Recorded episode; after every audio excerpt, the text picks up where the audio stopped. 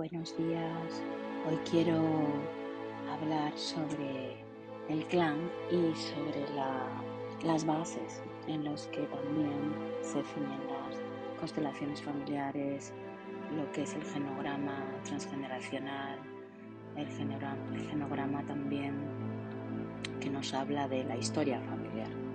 Y hay tres, tres puntos que son siempre muy, muy importantes, que es el sentido de pertenencia, la jerarquía y el equilibrio, ¿no? que es la igualdad en dar y tomar.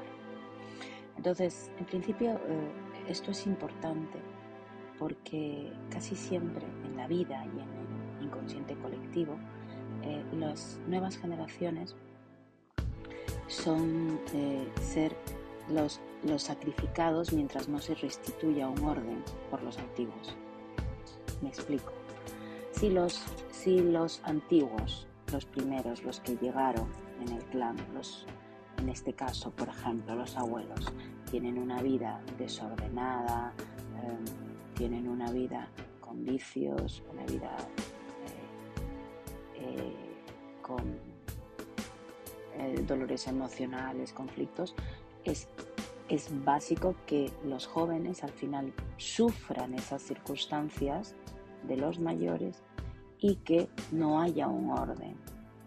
Entonces, eh, hay que siempre observar, ¿no? En las constelaciones familiares y en lo que es el transgeneracional, lo básico es la observación. Y se tiene que observar una realidad tal y como es, eh, sin juicio. Podemos observarlo sin juzgarlo no hay personas para poder hacer esto. Mm, tenemos que empezar por no hay personas buenas ni personas malas, ni hechos buenos ni hechos malos, ni destinos mejores ni destinos peores, sino que la realidad es como es y llamar a lo que fue como fue, sin juicio. Eh, también tenemos que mirar el poder restaurar la justicia, restableciéndolo con amor en, este proceso se permite identificar la causa de los problemas de una persona que está siendo sacrificada, entre comillas, por el sistema familiar. ¿Por qué? Porque ha heredado un conflicto, una vivencia, una visión que el sistema familiar ha, ha proyectado. Y para esto las constelaciones familiares nos permiten ver el problema y restablecerlo con amor. ¿Para qué? Para poder liberar al que está siendo proyectado.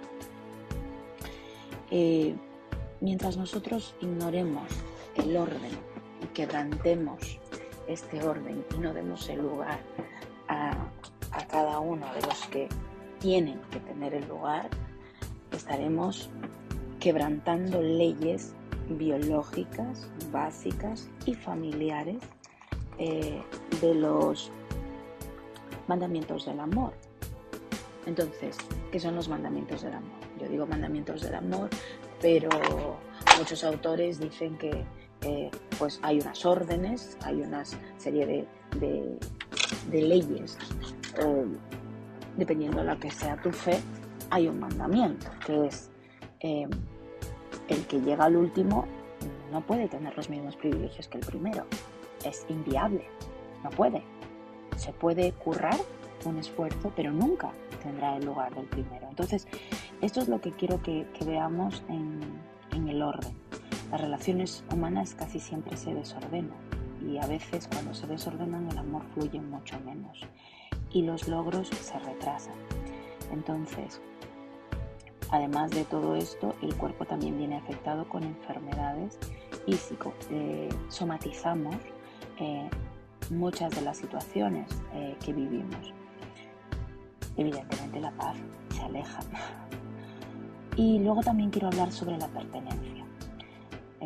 es muy importante en la ley de pertenencia o en la orden de pertenencia los que pertenecen, los excluidos, los no reconocidos, los olvidados, los invisibles, los rechazados.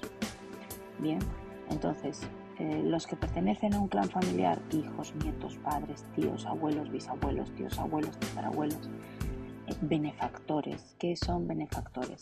Benefactores son esas personas que, que, por ejemplo, un niño que sus padres son alcohólicos, pero hay una persona, eh, un vecino, que se toma el rol de protector, ¿de acuerdo?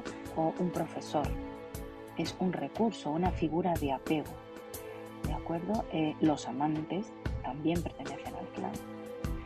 Eh, porque cuando nos vinculamos de forma afectiva y sexual, estamos haciendo que nuestro cuerpo comparta un mismo fluido y entonces hacemos uno con el otro. Y pues si tienes un amante, el amante forma parte también de esa pertenencia y además es un excluido porque es un amante, es algo no reconocido. Tienes dos o tres, eso ya, eh, pues es que también, ¿de acuerdo? Y los hijos fallecidos, hijos con amantes también, parejas anteriores, medios hermanos, eh, todo eso forma parte de lo que es el clan, el tapiz, lo que, los que pertenecen, ¿de acuerdo? Entonces, eh, es muy importante que podamos sentir también el sentido de la pertenencia. Mi papá y mi mamá me pertenecen, yo también les pertenezco, yo tomo la mano de ambos, yo camino con ellos dos o con, o con la estructura familiar que haya creado, ¿de acuerdo? Estoy orgullosa eh, de papá, eh, honro a papá eh, en los rasgos que has tomado de él, puede decir la madre. No esta competencia absurda que existe en los, en los hogares, es que claro, eres como tu padre o eres como tu madre. No, yo honro a tu madre y como ella fue primero, honro en ti lo que veo de ella. Esto es establecer el sentido de pertenencia y respetarla además. ¿no? Entonces, eh, muy importante es poder enseñar estos roles a los padres y a los hijos. Entonces, el abuelo tiene que enseñar el respeto. Cuando una madre es abuela y no permite el respeto del hijo, el nieto transgrede. ¿De acuerdo? Eh, la base es yo vengo de ambos y ambos me honran. Y yo honro a ambos. Este es el perfecto equilibrio, nunca haciendo que los hijos eh, paguen las faltas de los padres, ¿de acuerdo? Entonces, el equilibrio, el equilibrio entre dar y recibir es vital, vital, vital, ¿de acuerdo? Eh, la jerarquía, lo mismo, estoy repitiendo un poquito. Em, y a partir de aquí, pues que esto pueda dar luz, mucho ánimo, mucho equilibrio, mucho amor, mucha fe en lo que estáis haciendo, en lo que estáis sintiendo, en lo que se está moviendo a vuestro alrededor. Eh, os mando un besito y un día precioso.